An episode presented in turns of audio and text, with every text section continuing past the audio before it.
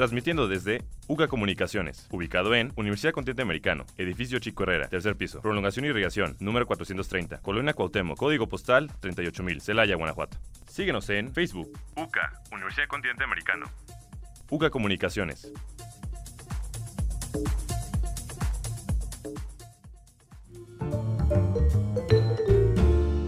Esto es La Hora Final.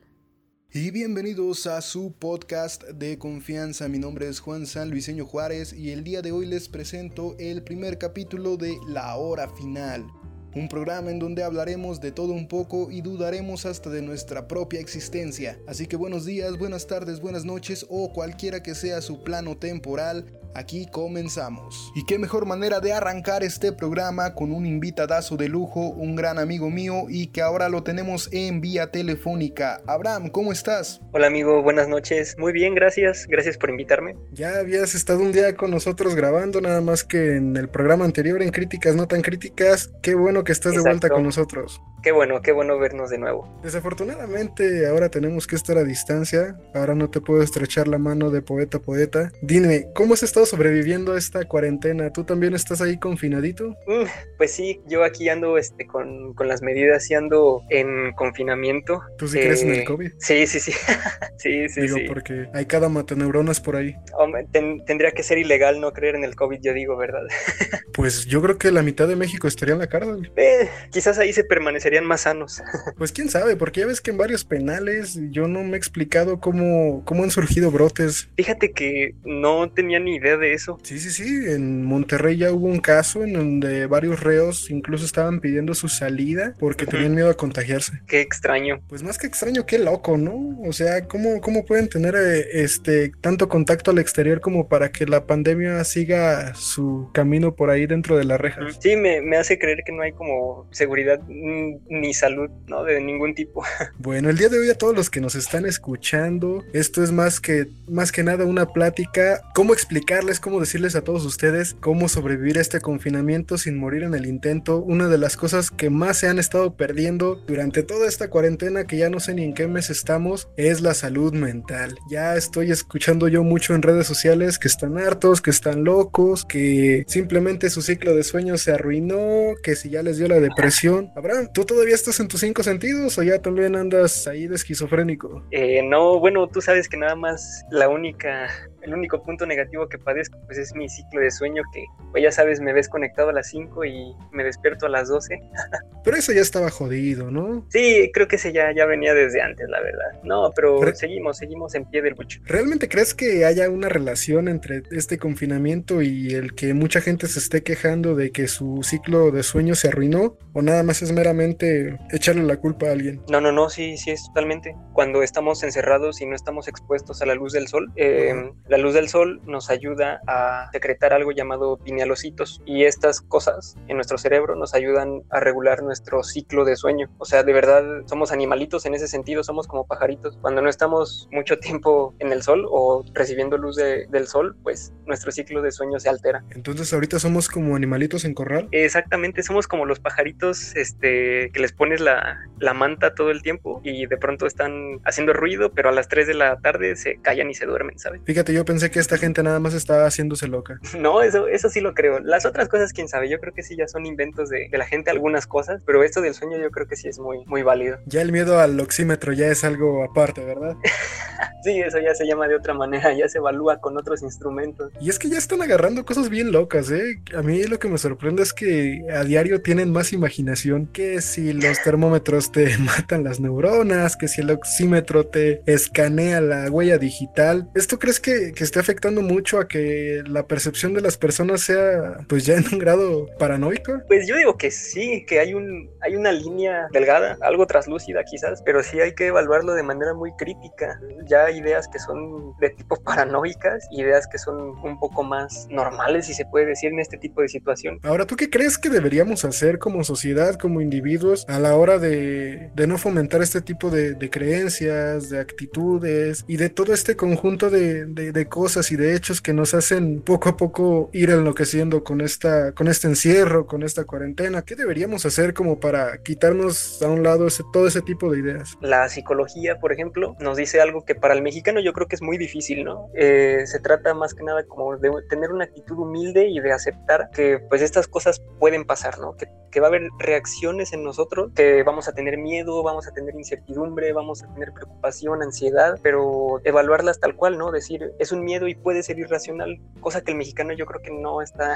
muy educado en hacer eso, ¿no? No, no se atreve a decir, bueno, puede estar equivocado, no, ellos creen que creemos, ¿no? Muchas veces, creemos muchas veces que sí tenemos la última palabra. Primero se nos aparece la Virgen antes de, de aceptar que estamos equivocados en algo. Sí, sí, de aceptar que es una probabilidad. ¿Cómo le llegaremos a, a todo este tipo de personas eh, desinformadas? ¿Crees que realmente hay alguna estrategia, alguna manera en que el mexicano promedio diga, pues a lo mejor no acepto mis errores, pero pues de menos no le sigo echando leña al fuego? Bueno, yo creo que sí. Tú sabes que soy medio idealista, yo creo que hay una manera para resolver todos y cada uno de los problemas del mundo, pero yo creo que sería muy, muy, muy difícil, implicaría mucho tiempo, mucho esfuerzo. No lo veo muy, muy a corto plazo, la verdad, te voy a ser sincero. Pues ahí lo tienen, gente. Ah, prepárense para otros cinco años de confinamiento. Siete tips para cuidar tu salud en esta pandemia. Número 1. No salgas de casa al menos que sea estrictamente necesario. Número 2. Al salir de casa, lleva tu cubrebocas y úsalo en espacios abiertos y cerrados. Y si es posible, porta gogles o caretas que cubran tus ojos en lugares concurridos. Número 3. Lava tus manos con frecuencia o usa gel antibacterial base 70% de alcohol. Número 4. No toques tu cara, boca, nariz y ojos sin antes sanitizar tus manos. Número 5. Mantén una sana distancia en lugares públicos mayor a 1.5 metros y evita el contacto físico. Número 6. Evita gritar o alzar la voz para evitar la emisión de gotículas salivales. Número 7.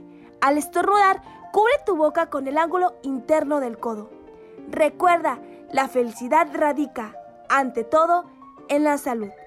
En caso de presentar síntomas, comunícate al número 806 27 25 83 o a la línea de la emergencia del 911. Nos necesitamos más que nunca. Por una salud digna, cuídate del sobrepeso y la obesidad. Según la Organización Mundial de la Salud, el sobrepeso y la obesidad se definen como una acumulación anormal o excesiva de grasa que puede ser perjudicial para la salud.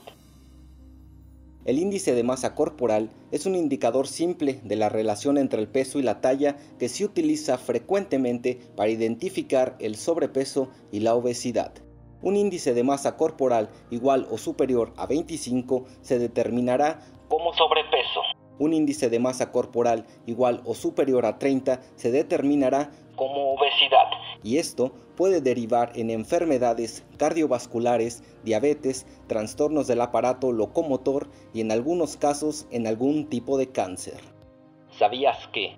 El sobrepeso y la obesidad son el sexto factor principal de riesgo de defunción en el mundo. Cada año fallecen alrededor de 3 millones de personas adultas como consecuencia del sobrepeso o la obesidad. ¿Cuál es la causa principal? La causa principal de estas enfermedades es el desequilibrio energético entre calorías consumidas y calorías gastadas. Pero, ¿qué podemos hacer para reducir el sobrepeso y la obesidad? Debemos aumentar el consumo de frutas y verduras, así como de legumbres, cereales integrales y frutos secos. También debemos limitar la ingesta de productos con alto contenido de azúcares así como realizar alguna actividad física de forma periódica y esto nos llevará a tener un equilibrio energético y un peso saludable. Amigos, ya lo saben, cuidemos nuestra salud, porque cuidarte a ti es cuidarnos a todos.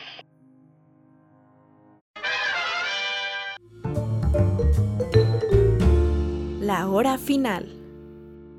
Pero bueno, como no somos el doctor Gatel ni somos de alguna autoridad seria que pueda darle un remedio o que solucione todos sus problemas o poder darles un análisis que realmente les funcione en su día a día, les tenemos para todos ustedes una lista de cosas que pueden hacer desde su casa para mantener su salud mental y no morir en el intento. Abraham, ¿qué les aconsejarías tú a todos los que nos están escuchando desde sus casas? Espero que sea así en una fiesta de 50 personas. ¿Qué les aconsejarías para desde su casa mantenerse tranquilos? Bueno, yo creo que este punto es, es muy tocado. El simple hecho de llevar una rutina diaria, creo que es un punto muy, muy fundamental para no estar tan desorganizados y no estar como volando ahí entre que queremos hacer cosas, pero a la mera hora hacemos otras cosas. Nos da mucha estabilidad una rutina. Pero el chiste es Eh, estar digamos, haciendo algo. El chiste es hacer algo, ¿no? El chiste es más o menos tener una idea de qué es lo que quieres hacer, ponerte, ponerte plazos, no decir, ay, lo voy a hacer, ¿no? Sino decir cuándo, planearlo de verdad y ejecutarlo, no, no dejarlo precisamente en una idea o un plan. Y a la hora del ocio, porque todo esto que, que Uh. estás mencionando sí efectivamente es muy necesario, pero llega un momento en el que a lo mejor no puedes salir al cine, no puedes salir a echar cervezas. Bueno, sí puedes, no debes. En el momento en el que uno quiere desestresarse de todo lo que está haciendo en su rutina, ¿qué es lo que debería hacer? Bueno, mis opciones, pues tú sabes que soy muy, muy amante de los videojuegos, ¿no? Sí, sí, sí. Eh, yo,